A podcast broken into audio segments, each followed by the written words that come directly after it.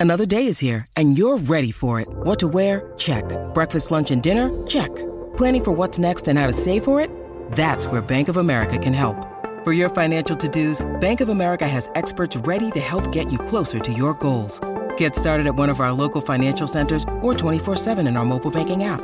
Find a location near you at bankofamerica.com slash talk to us. What would you like the power to do?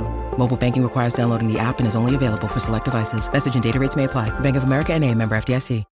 When you need mealtime inspiration, it's worth shopping Kroger, where you'll find over 30,000 mouthwatering choices that excite your inner foodie. And no matter what tasty choice you make, you'll enjoy our everyday low prices, plus extra ways to save, like digital coupons worth over $600 each week. You can also save up to $1 off per gallon at the pump with fuel points. More savings and more inspiring flavors make shopping Kroger worth it every time. Kroger, fresh for everyone. Fuel restrictions apply.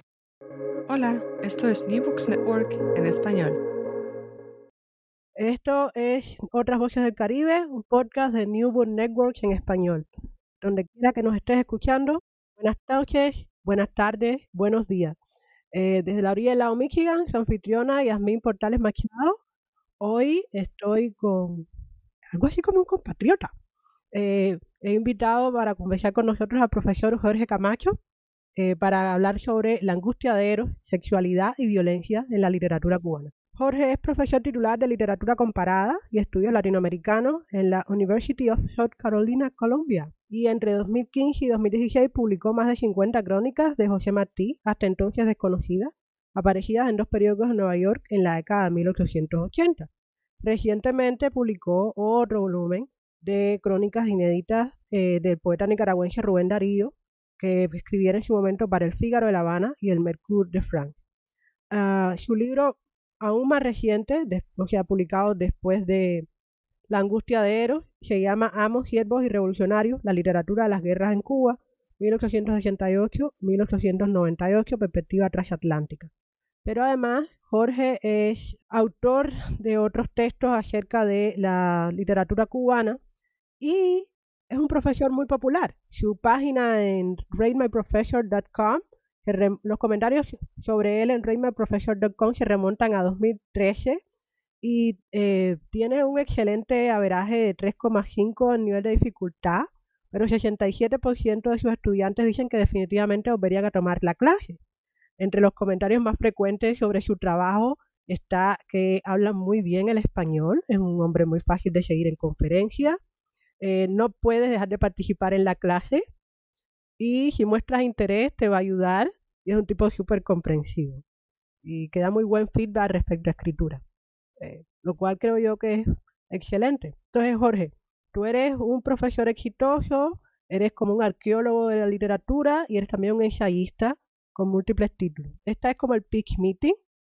Eh, lo que diría si, no te lo deseo, pero si necesitaras otro empleo por alguna razón dejando la universidad. Pero para nuestro público más informal, ¿podrías decir quién eres, aparte de todas esas cosas formales? Bueno, eh, gracias por la entrevista, Yasmin. Eh, estoy eh, mi honor estar aquí contigo hoy.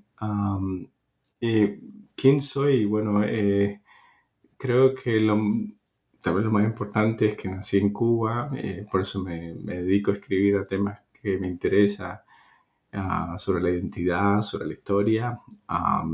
Eh, disfruto eh, ver la televisión, ver las películas, eh, ver los deportes, sobre todo la pelota o el béisbol. me gusta bailar, disfrutar con los amigos. Ah, es, no sé, eso tal vez es el, bueno, soy padre de dos hijos y, esposo, así que gran parte de mi vida también la dedico a mi familia. Alguien podría argumentar que eres un profesor tan simpático porque tienes una vida equilibrada. Felicidades. Es difícil a veces, pero, pero se logra, se logra. Si tienes, buena, si, tienes una buena familia, si logras hacer una buena familia. Esa es la primera lección de nuestro podcast. Eh, hay que esforzarse por tener una buena familia y un entorno feliz. Entonces, el éxito es un poco menos difícil. Entonces, el libro que nos reúne, La angustia de Eros, sexualidad y violencia en la literatura cubana. ¿De qué va?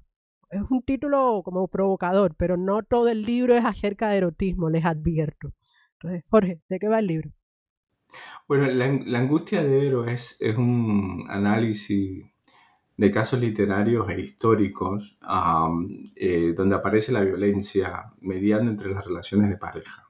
Entonces, es decir, aparece la violencia física contra mujeres y hombres, ya sea por parte de uno u otro miembro de la relación o por parte del Estado, ¿no? Al tratar de imponer normas sociales eh, a través del patriarcado, del machismo. Eh, y entonces, bueno, es, un análisis de cómo los, los escritores tratan de eh, asimilarse a estas normas, las, las asimilan o las subvierten en algunos casos, a veces reprimiendo la sexualidad, otras mostrando un cuerpo libre o tratando de liberarse de esas normas o a veces apelando a la violencia sexual como una forma de crítica al sistema, que es el caso de la literatura eh, antiesclavista, o de una crítica a, la revolución, por ejemplo, que es el caso del mundo de Snow, cuando hablan de eh, memorias del subdesarrollo, ¿no? la lectura de la crueldad. Entonces, bueno, es un libro que lo conforman 10, capítulos, 10 ensayos. Eh, fue publicado por la casa editorial Almenara ah, y en general em, reúne estudios sobre Cirilo Villaverde, Gertrudis Gómez de Avellaneda, Anselmo Suárez de Romero, Martí, Desnoes, Lezama, Carpentier. Es decir, hay un buen número de autores representados en el libro que va desde el filo del siglo XIX, no, del siglo XVI hasta el siglo, uh, siglo XX. Sí, esa fue una de las cosas que más me atrajo cuando revisé el el hecho de que el, el, libro empieza mucho más temprano de lo que la mayoría de los textos sobre de discusión sobre erotismo y, género en realidad en, general en la literatura cubana se enfocan. Ya, pensando, mi referente más, más cercano en este sentido sería el libro de Víctor Fowler, de La maldición eh, que empieza, pero los textos más antiguos que ese, ese libro, ese ensayo refieren son del siglo XVIII. Eh, pero tú empiezas mucho antes, hay un trabajo de archivo excelente, revelador, que además, eh, material de archivo desconocido hasta este momento, que tú compartes a través del libro, y empiezas entre los siglos XV y XVI, realmente con la, con la invasión ¿no? española, y terminas en el 2011, o sea, 600, 700, 800, 900, 2000, 500 años. Hay como 500 años apretados en las páginas del libro, con saltos y, por supuesto muchos cambios de perspectiva.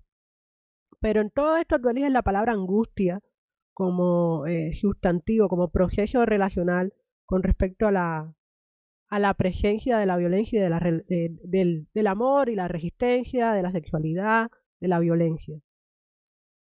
¿Por qué en medio de tantas variantes y tantos juegos de palabras que podías haber hecho con los títulos que mencionas a lo largo del libro, elegiste la angustia de Ero? Eh, ¿Eso fue idea tuya? ¿Fue idea de la gente de la editorial? ¿Qué se esconde en ese nombre?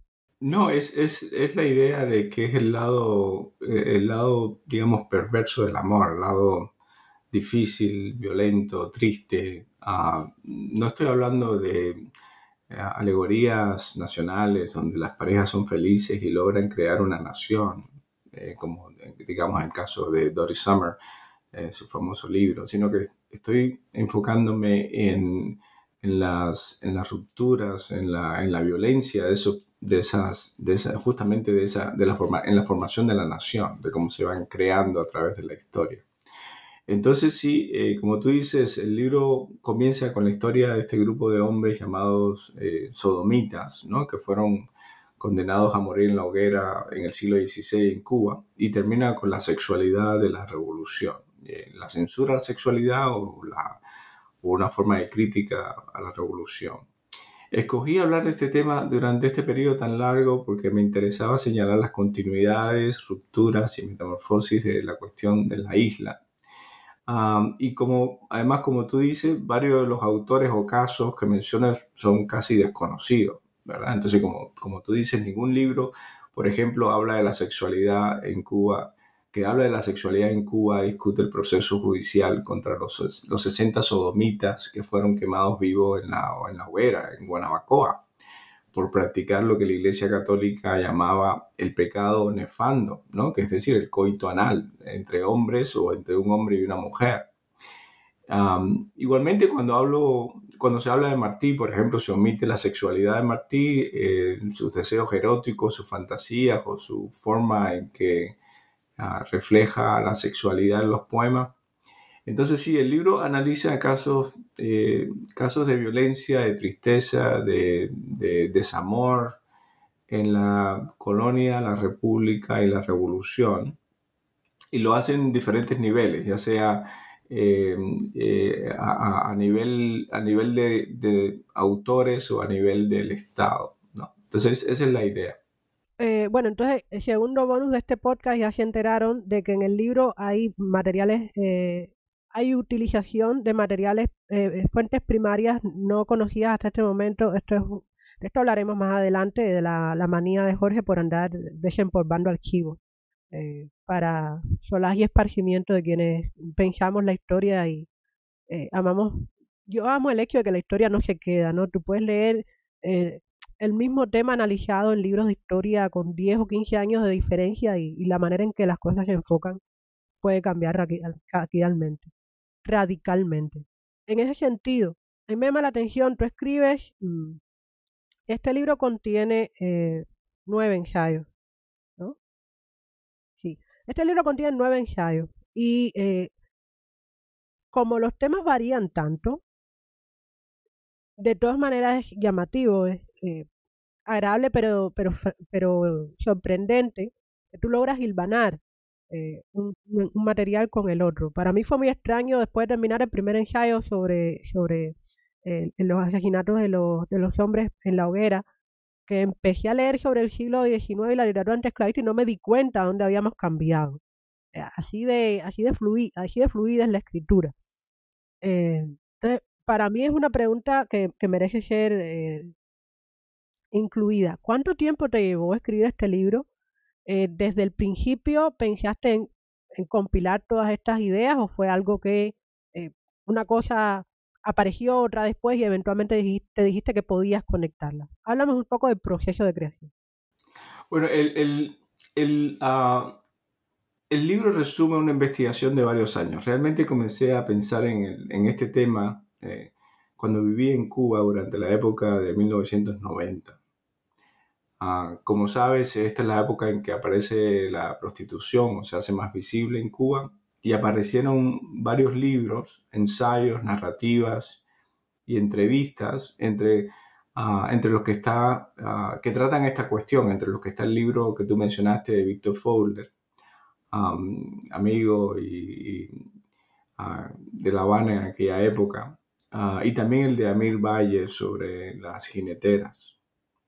Entonces, eh, luego, en mi primera monografía en 2000, yo empecé también a escribir sobre erotismo en Martí, especialmente en sus poemas y en la primera novela, Amistad Funesta, en su única novela, Amistad Funesta, y también en, en, en la literatura de Rubén Darío, Amado Nervo y otros modernistas, donde la sexualidad también es muy importante.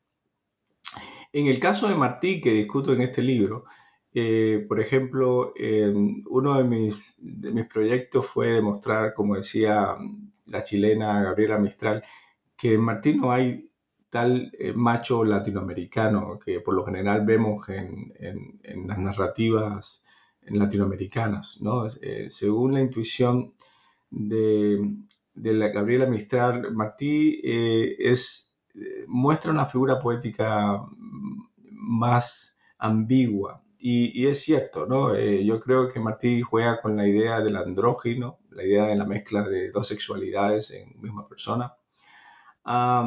y a veces se muestra delicado. Él dice que su cuerpo es como una flor, dice que tiene un alma de mujer en un cuerpo de hombre. Si todo esto es lo que dice Martí, no, estoy agregando nada. Entonces, en, este libro, eh, uno de los puentes entre la literatura eh, eh, que estaba escribiendo yo ah, y, este libro es, es Martí, dedico un capítulo a la, no a la sexualidad en, términos de, la voz lírica, sino en la representación de la mujer. ¿no? En, este caso es la, eh, la mujer vista como, como, un objeto sexual, ¿no? como parte del comercio sexual. Eh, la inscripción del cuerpo de la mujer ah, eh, en la literatura como algo con valor que puede ser cambiado, comprado en el mercado. Esta mujer que es muy similar a otros modernistas, como incluso Casal, con el cual a veces los críticos comparan a Martí de forma negativa, ¿no? Pero Casal también tiene poemas como, digamos, Neurosis, donde habla de una pálida pecadora, eh, que es, no es otra que una prostituta de clase alta que logra tener todo tipo de objetos valiosos alrededor eh, gracias a, su cuerpo, ¿no? Entonces, es un tema eh, es un tema que por ese puede parecer tabú ah, y que de hecho ha sido censurado en Cuba y supongo que seguirá siendo censurado por ahora especialmente con ah, la ley que prohíbe o censura el uso indebido de los símbolos de la patria.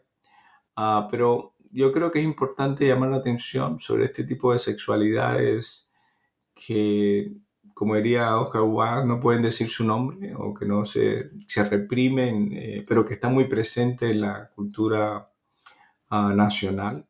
Entonces, yo eh, durante el, el libro se publicó en el 2019, eh, antes la mayoría de los artículos o la mayoría de los capítulos aparecieron en forma de artículos en revistas académicas, por ejemplo, la revista Caribe publicó uno que se llama Erotismo y Revolución, eh, Francisco Morán publicó en La Buena Elegante eh, otros dos ensayos sobre Cecilia Valdés y, y El Mundo de Snow y Les Ama Lima. y así otras revistas fueron publicando estos ensayos, pero desde un inicio tenía la idea y el, concepto de que este es lo que quería escribir. Eh, Ahora bien, ¿por qué en el momento, por qué lo publiqué en el momento que lo publiqué? Bueno, yo creo que tiene que ver mucho con ah, el surgimiento en Estados Unidos de, lo que se llama el Me Too Movement eh, y las publicaciones incluso fuera de Cuba ah, que empiezan a hablar sobre la violencia en contra de la mujer o incluso los feminicidios en Cuba. Entonces, eh, definitivamente el libro intenta ser parte de ese llamado a reconocer la historia de la violencia o de la crueldad patriarcal en Cuba, a la violencia discursiva, epistémica, física contra cuerpos indefensos ante el poder o ante la voluntad del hombre. Entonces, yo creo que la, tesis fundamental del libro es que las huellas de esa violencia pueden rastrearse en la literatura cubana desde el siglo XVI hasta el presente. Wow, eso ha sido, es inesperado, que, es inesperado eh, para mí al menos, que un profesor enfocado en, un profesor que publica un libro sobre historia de la literatura cubana, que empieza en el siglo XVI, eh, afirme su interés en participar, en, hacer una intervención en el espacio político, en un tema tan candente. O sea, yo creo que cualquier persona que leyera el libro y pensara en las fechas podría eh, sospechar la, de la coincidencia, pero oírte decírtelo es algo eh, inesperado y agradable. Eh, muchas gracias. entonces... Bueno, yo, yo, para decirte, yo, yo nazco a la luz pública como, como parte de, como como un intelectual tratando de intervenir en el debate nacional. Yo, por ejemplo, fui uno de los que firmó Paideia y fuimos reprimidos por eso y por eso estoy fuera de Cuba. Así que mi intención con todos mis libros han sido intervenir de una forma u otra en los diferentes debates que tenemos en Cuba, a pesar de que la distancia y a pesar de la dificultad en acceder a un público. Creo que por eso también la mayoría de mis ensayos o capítulos se publican en primero ensayo y también la mayoría se publican en internet para que, para que los eh, oh, lectores puedan tener Ese proyecto hermoso. Entonces eso es, sí. Eh, eh, tengo mucha... Mm, la, la, idea siempre ha sido intervenir en, en todos los debates públicos de, que tienen los cubanos. yo, yo estoy esperando que alguien, porque, eh, a ver, yo creo que no me corresponde en absoluto, ¿no? Pero estoy esperando que alguien haga, intente compilar las voces eh, de Paideia y, y reúna, y, sean reunidas y, y puestas a disposición. Porque es como uno de esos experimentos que no por no, que no por haber sido aplastados deja de ser eh, esperanzador, ¿no? Y emocionante. Eh, a mí me parece que eh, muchas veces en, los debates sobre el rol de la intelectualidad cubana en el periodo revolucionario y postrevolucionario, se pierde de vista la capacidad de agencia que desarrollan las personas en medio de circunstancias de autoritarismo, ¿no? Entonces, ese tipo de, de eh, proyectos que demuestran inocencia y valor, ¿no? Porque, o sea, uno mira para atrás y dice, ah, pero claro que no lo iban a lograr, unos pobres muchachos soñadores, como le pasó a gente que se, mujeres que se autoorganizaron, o gente eh, del movimiento antirracista que se organizó y que a las que el Estado, eh, iniciativas de sociedad civil a las que el Estado cubano responde de una manera sistemáticamente negativa, violenta y, y poco original, además, ¿no? Pues siempre son los mismos argumentos, ustedes, siervos del imperio. Em, pero eh, al mismo tiempo eh, dan testimonio, tu, tu, experiencia y la de las otras personas que han, que han participado en estas iniciativas, dan testimonio de cómo la idea del deber ser intelectual eh, se impone, incluso en circunstancias como las del Estado cubano eh, en la segunda mitad del siglo XX. Esto es lo que deben hacer eh, los y las intelectuales. Y, el, y, se ha hecho. Y la gente está dispuesta a enfrentar las consecuencias. Pero la manera en que se hace en cada circunstancia social y tecnológica cambia. Y eso también es importante para pensar la historia del pensamiento cubano. Eh, pero eso es para un libro del futuro. Eh, yo de lo que quería hablar era de tus libros. Entonces, vamos a regresar sobre un detallito eh, que le prometí al público. Tú tienes publicados 14 libros. Eh, el más antiguo, entre comillas, es Cuentos de La Habana Elegante, que fue publicado en 2014, que en realidad, o sea, no son tus cuentos, son cuentos de otras personas a los que tú hiciste una introducción, una tú editaste, dijiste una introducción y notas críticas. Eh, y de ahí adelante hay un número importante de libros que yo argumentaría se pueden dividir en dos secciones o tipos. Están los libros, eh, como tú mencionaste, de crónicas, eh, recuperación de textos, ¿no? Que intervienen, entre comillas, en nuestro pasado, reescribiendo la bibliografía, las fuentes primarias, sobre todo del, de la literatura del periodo modernista, y del otro tus ensayos, en los cuales das eh, rienda suelta a tu ansiedad de intervención en el deber ser y en la, y en la reflexión sobre la sociedad cubana. Eh, en, ese, en esa onda están Miedo al Negro, Poder Blanco en la Cuba Colonial de 2015, Amos, Siervos y Revolucionarios de 2018 y Representaciones del Mal, que es el libro más reciente tuyo de 2021. Entonces, mi pregunta es, y cómo se compaginan esas dos facetas. El Jorge Camacho eh, aquí trabajando en el archivo, recuperando voces y de cierta manera anulándose de manera sistemática para que otras personas que ya no están con nosotros vuelvan a ser leídas y el Jorge Camacho que da rienda suelta a su, a su posición crítica, a sus obsesiones, a su necesidad de intervenir en la sociedad. Eh, tú tomas periodos para uno y periodos para la otra cosa o todo el tiempo estás pensando en archivo y ensayo? Cuéntanos acerca de eso. Bueno, es la. Es. es bueno, podría, podría decir que ah, realmente yo comencé en la literatura como poeta. Eh, mis primeras publicaciones fueron en los años 80, uh, con plegables sobre poesía y cosas así. Ah, dos, dos de ellos. Eh, y después en la Academia Norteamericana eh, eh, publiqué en 2006 un libro de Martí, La máscara de escritor, que escribí en el 2000 como disertación. y publiqué otro libro más en el 2013 eh, también sobre Martí que se titula Etnografía, Política y Poder, José Martí, la cuestión indígena. Y este, este es un libro, eh, ambos libros para mí son importantes, primero porque son los dos primeros libros que yo publiqué ah, y que tratan de una figura como Martí, que es de la que se han escrito bibliotecas y que además eh, es muy difícil decir nada nuevo.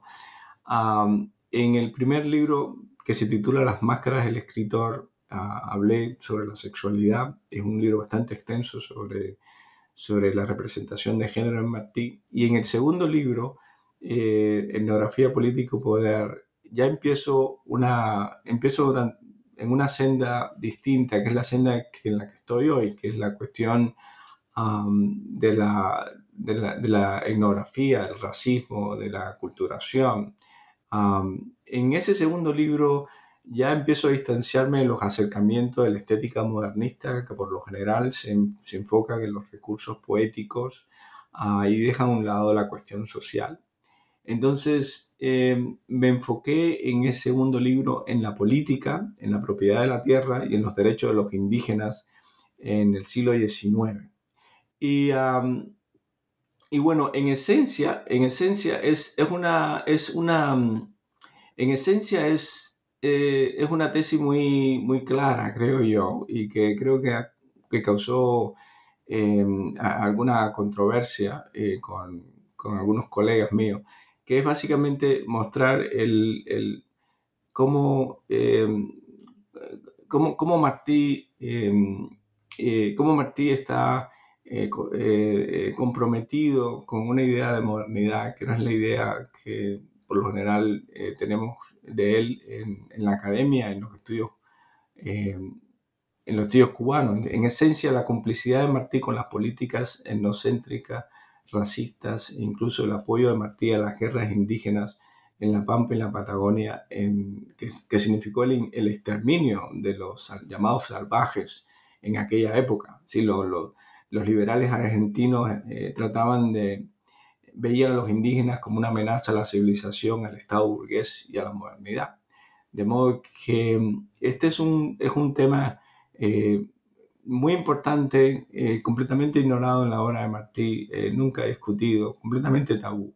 Pero yo creo que este libro comienza para mí una reflexión que continúa entonces con el segundo libro que tú mencionaste, que es eh, Miedo Negro, Poder Blanco en la Cuba Colonial, que ya es un libro de 2015 eh, y es un libro eh, también político en mucho sentido, ah, porque la tesis de ese libro es decir que el miedo negro es un concepto originario de la nación cubana. Si no es como se pensaba en el siglo XIX, un miedo físico a una sublevación de africanos, sino que es un miedo total por parte de los blancos esclavistas a la mezcla racial, al, oscurecimiento de la piel, a la influencia de la música africana, a la corrupción del lenguaje, en aquel caso bozal, a las religiones de los africanos.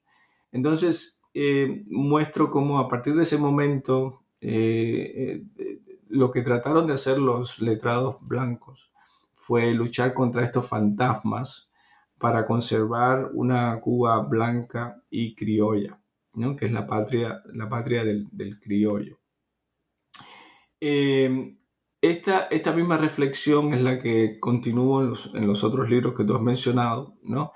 que es una, una reflexión sobre eh, la literatura, cómo el miedo, eh, cómo la literatura refleja esos miedos, negocia con ellas, crea compromisos, ah, pero también al mismo tiempo es un vehículo para normativizarlos, ¿no? para explotarlos, para eh, grabar en la psiquis del cubano ciertos temores. Y, eso son, y esa es también eh, la línea de argumentación ah, que sigo con los otros libros que tú mencionaste, Amo Siervo y Revolucionario, la literatura de la guerra de Cuba, una perspectiva transatlántica, publicado por Iberoamericana en el 2018. Y el último de todos, que se publicó en el 2021, que es Representaciones del Mal, eh, brujos y ñáñigos en Cuba. Em, entonces, estos libros, eh, el primero de estos libros trata sobre la guerra y, cómo ah, durante la guerra de independencia hubo dos perspectivas, una española colonial y la otra separatista cubana. ¿no? se han escrito muchos libros sobre historia de Cuba que tratan del siglo XIX, pero realmente los historiadores ah, y los críticos les interesaron mucho eh, revisar la literatura y especialmente indagar sobre las pugnas que se establecieron en el siglo XIX sobre eh, el imaginario social. Entonces, eh, en, este, en este libro lo que hago es regresar sobre esa idea del imaginario, sobre la conformación de ciertos símbolos, estereotipos, justificaciones, para ver cómo se va creando un imaginario separatista y otro eh, de origen colonial que es racista e incluso anti-yankee, porque el miedo al yankee era el miedo que tuvieron muchos españoles durante la colonia, ¿no? Entonces, estos son los dos, los, los eh, yo diría, eh, esa primera faceta que tú hablas, ¿no? Que es la, faceta de la investigación, de la investigación ensayística en, en, temas que a mí me preocupan y que son importantes para la, para, para nosotros como nación. Eh, la otra parte, que es la parte del archivo, ¿verdad? Que es la parte que tú mencionas como la recuperación de textos perdidos de Martí. Eh, es cierto, es, es, un trabajo que he tratado de hacer, ¿no? De una forma muy modesta, porque este es un trabajo que nunca termina, que es tratar de completar eh, la obra de estos escritores que son tan importantes eh, para Latinoamérica, ¿no? ¿verdad? Eh, cualquiera que ha trabajado en el archivo sabe que el trabajo de archivo es un trabajo infinito, ¿verdad? muy exigente, con mucha, hay que tener mucha paciencia. Y además es un trabajo muchas veces ingrato porque puedes pasarte años leyendo periódicos y manuscritos, buscando textos de un autor y terminar con las manos vacías, porque es casi imposible a estas alturas encontrar textos desconocidos de José Martí o Rubén Darío, ya que son dos de las figuras más importantes de Latinoamérica. Y hay muchos historiadores y, críticos literarios que se han dedicado por mucho tiempo a sus obras. Desafortunadamente, la investigación de archivo no se enseña en las cátedras de estudios literarios o culturales en la Academia Norteamericana. Sí forma parte de la formación de los historiadores, pero a los historiadores tampoco les interesan los textos literarios, de modo que eh, a los estudiantes eh, solamente se les exige escribir sobre textos ya publicados y no se espera que ellos encuentren nada o rescaten ningún tipo de texto perdido. Entonces, em, sí, yo creo que junto con mi labor de ensayista, de investigador, eh, de algunos temas importantes, ¿no? que creo importantes para la noción. Eh, me he dedicado también a, tratar de llenar estos vacíos, de nuevo, de forma muy modesta, eh, trabajando con periódicos del siglo XIX. Ah, y bueno, yo he tenido suerte porque, como tú dices, he publicado tres libros con más de 50 crónicas, artículos periodísticos de José Martí, que Martí publicó en, ah, en Nueva York y que justo semanas después o meses después reimprimieron eh, periódicos de Panamá, Argentina y México, sin pedirle ninguna autorización a Martí. Martí ya era muy famoso en aquella época, de modo que estos periódicos reproducían estos ensayos sin pagarle nada, ¿verdad? Ah, porque tampoco existía el derecho de autor. Ah, y gracias a eso es que eh, hoy tenemos, eh, eh, hemos agregado a, las obras completas de Martí 50 crónicas que eran desconocidas, que Martí, la mayoría de las cuales Martí publicó en un, en un periódico muy poco conocido también, que se llama El Economista Americano de Nueva York. Martí publicó este periódico durante varios años y sin embargo sobrevivieron muy pocos artículos de ese periódico, porque el único ejemplar de ese periódico, existía un, ejemplar en la Biblioteca Nacional y desapareció. Nadie sabe dónde está ese, ese, ejemplar, el único ejemplar del economista americano.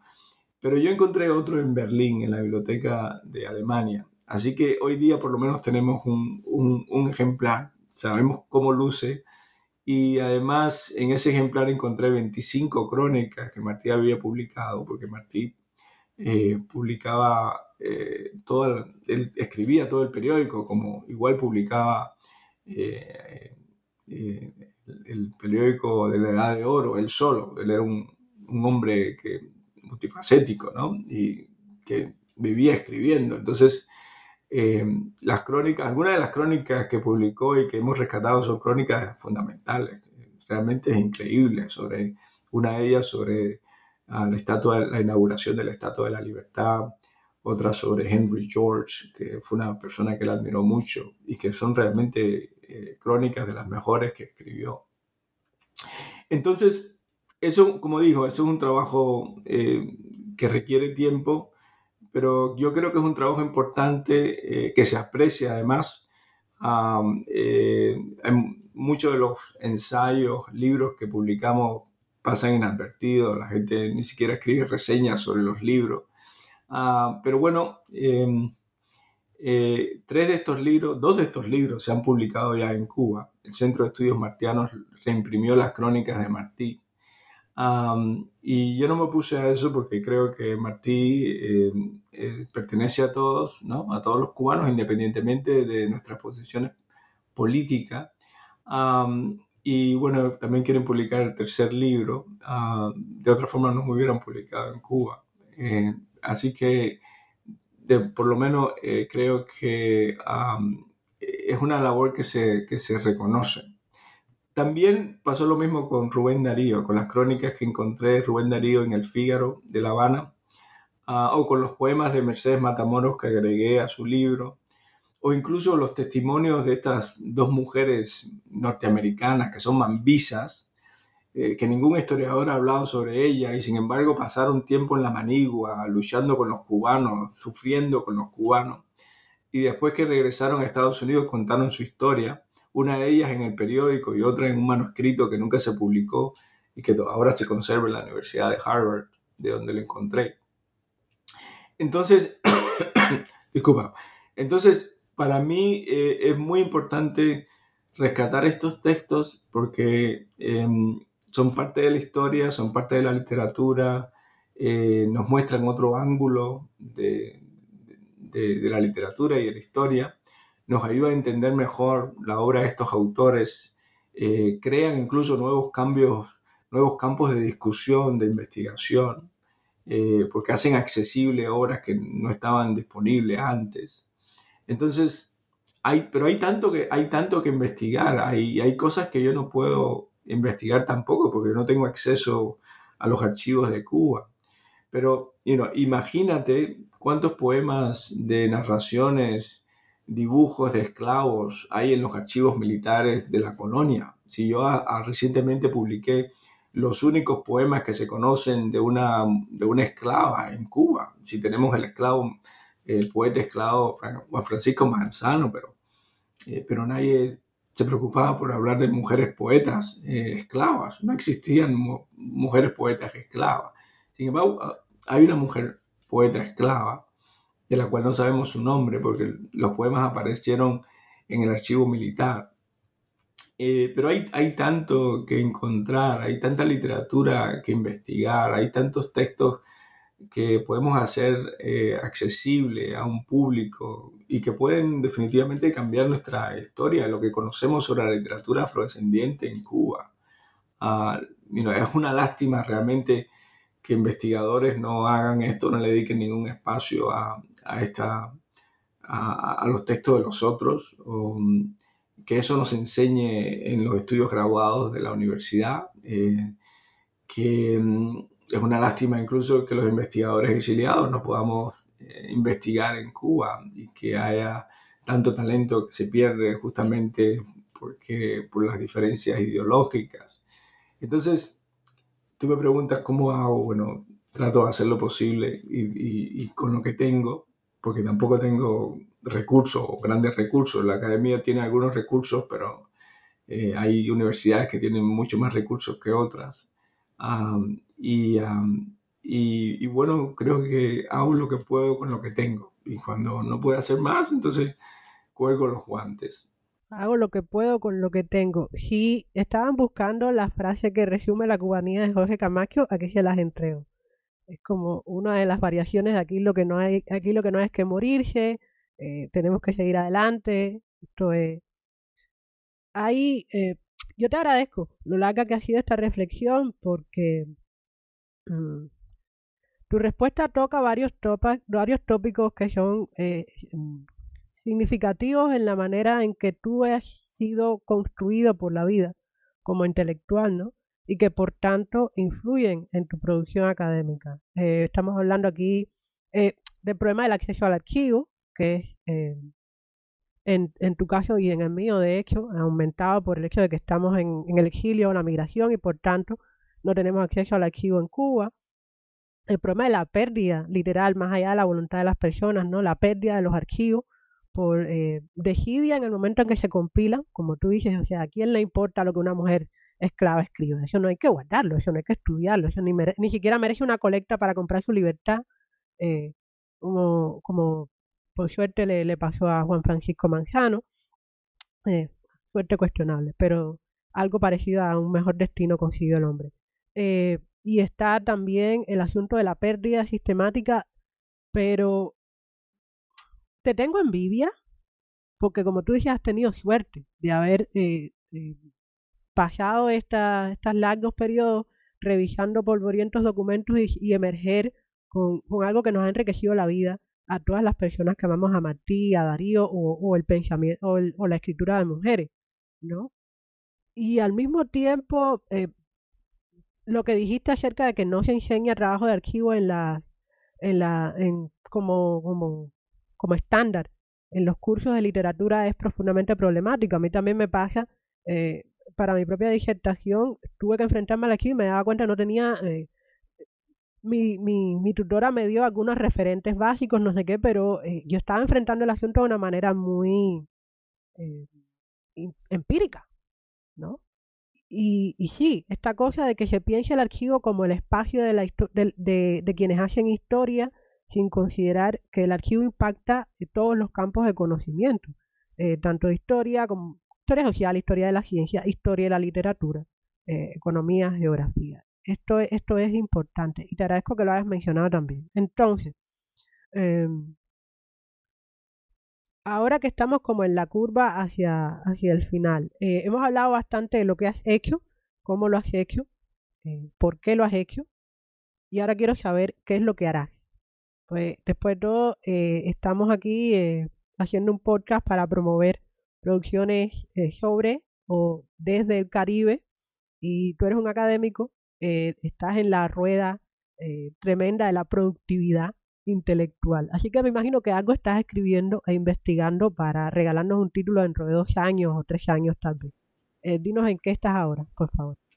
Bueno, eh, estoy terminando dos libros em, eh, y los dos tienen que ver con esa categoría que llamamos la víctima, la víctima en Cuba. El primero se titula Una comunidad de dolientes, los indígenas en el imaginario cubano y el segundo se titula Cuerpos que sufren o sobre la crueldad y trata de la literatura, el archivo y la violencia en, la literatura cubana. El primero tiene que ver con lo, con lo que llamamos la invención del indígena. He publicado bastante sobre este tema, incluso comencé con lo, eh, antes del, del, del, libro de Martí del 2013, pero este va del siglo XVIII también hasta, hasta finales del XIX. Y, y, es un, y, es un, y, es un, y, es la idea de, de, cómo los cubanos crean una comunidad de luto alrededor de esta muerte de inocentes por los españoles. Y esto, y esto comienza ni siquiera con Fornaris, que es ya en los años 50 y 60. Esto comienza bien pronto el siglo XVIII. Entonces yo creo que en el imaginario cubano esta es una figura que ha sido completamente ignorada. No hay ningún libro sobre el tema. Hay, Ahí sí hay ensayos sobre la arqueología y la etnografía, pero eh, la representación y la importancia para el imaginario cubano es inexistente. Entonces, este es el libro que va a salir primero, posiblemente, eh, posiblemente con Perdue.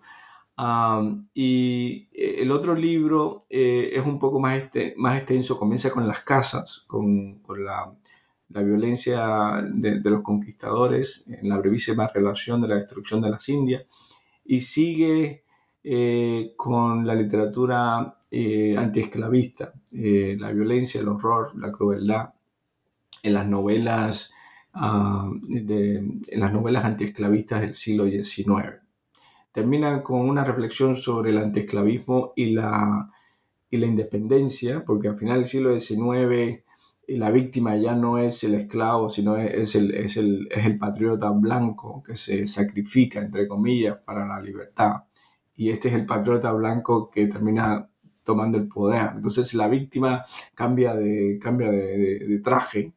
Eh, los indígenas, los africanos y finalmente los patriotas. Pero esa, esa victimización nos ha creado nosotros esta idea de país victimizado que todavía seguimos hoy eh, eh, llevando a cuestas, ¿no? y, se utiliza mucho en la reflexión política. Entonces, esta, es, esta, esta es, la, es la idea de estos dos libros. Interesante, ¿no? La idea de la, de la, la, la víctima y la victimización.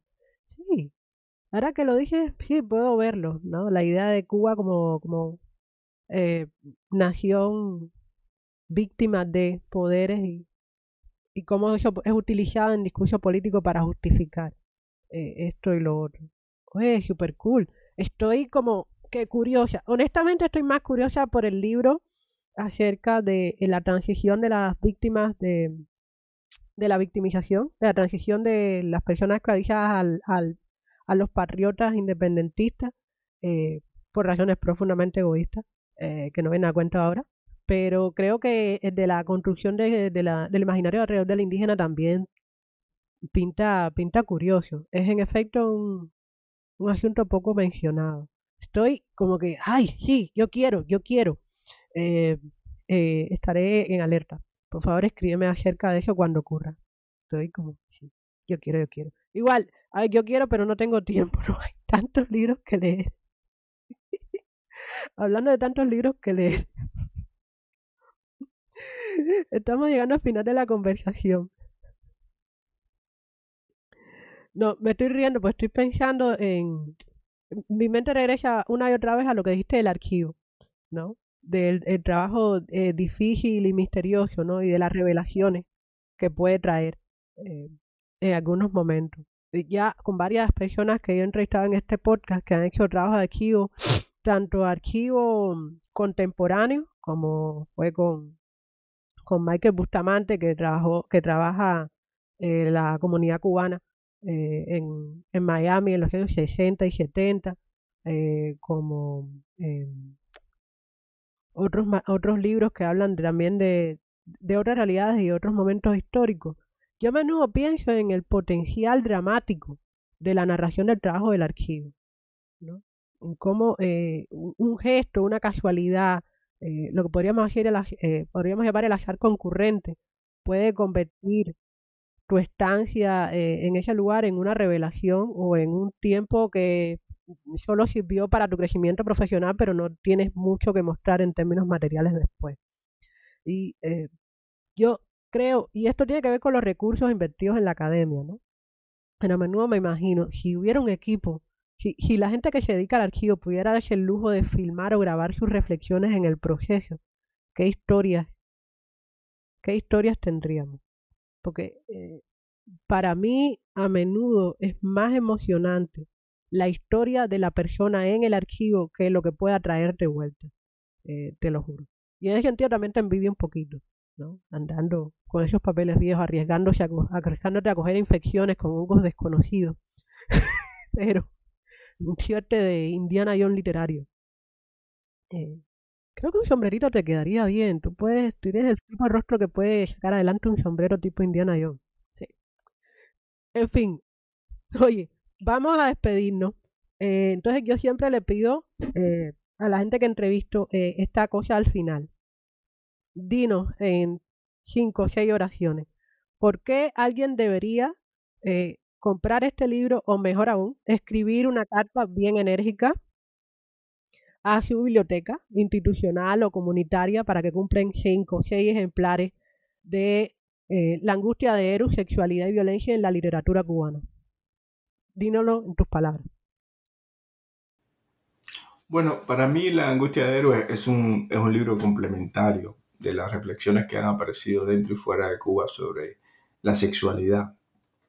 Ah, no es un libro que se dedica a un tema específico, sino que trata de ser más abarcador, hablar de cuestiones de género y también cuestiones raciales y políticas. Ah, de modo que, eh, pero que se centra sobre todo en la violencia, la violencia sistemática, impositiva, cruel, patriarcal, racista, dirigida a veces contra mujeres, pero también contra los propios hombres, porque los hombres también son víctimas de, la, de su propio patriarcado. Entonces, em, yo creo que es un libro em, que debería, que, que, nos puede ayudar, nos puede ayudar a nosotros como, como nación a reflexionar sobre estos temas y, darnos cuenta cuáles son los patrones que han existido durante la historia y tratar de evitarlo ¿verdad? Para, para no, no, seguir cayendo en, la misma, en, las mismas, en los mismos errores. Así que es, eso es. Tú no puedes decirlo, pero yo puedo decirlo porque no fui quien escribió el libro. Porque eh, el libro se va como el agua. El libro está bien escrito, se disfruta su lectura, su uso de la referencia.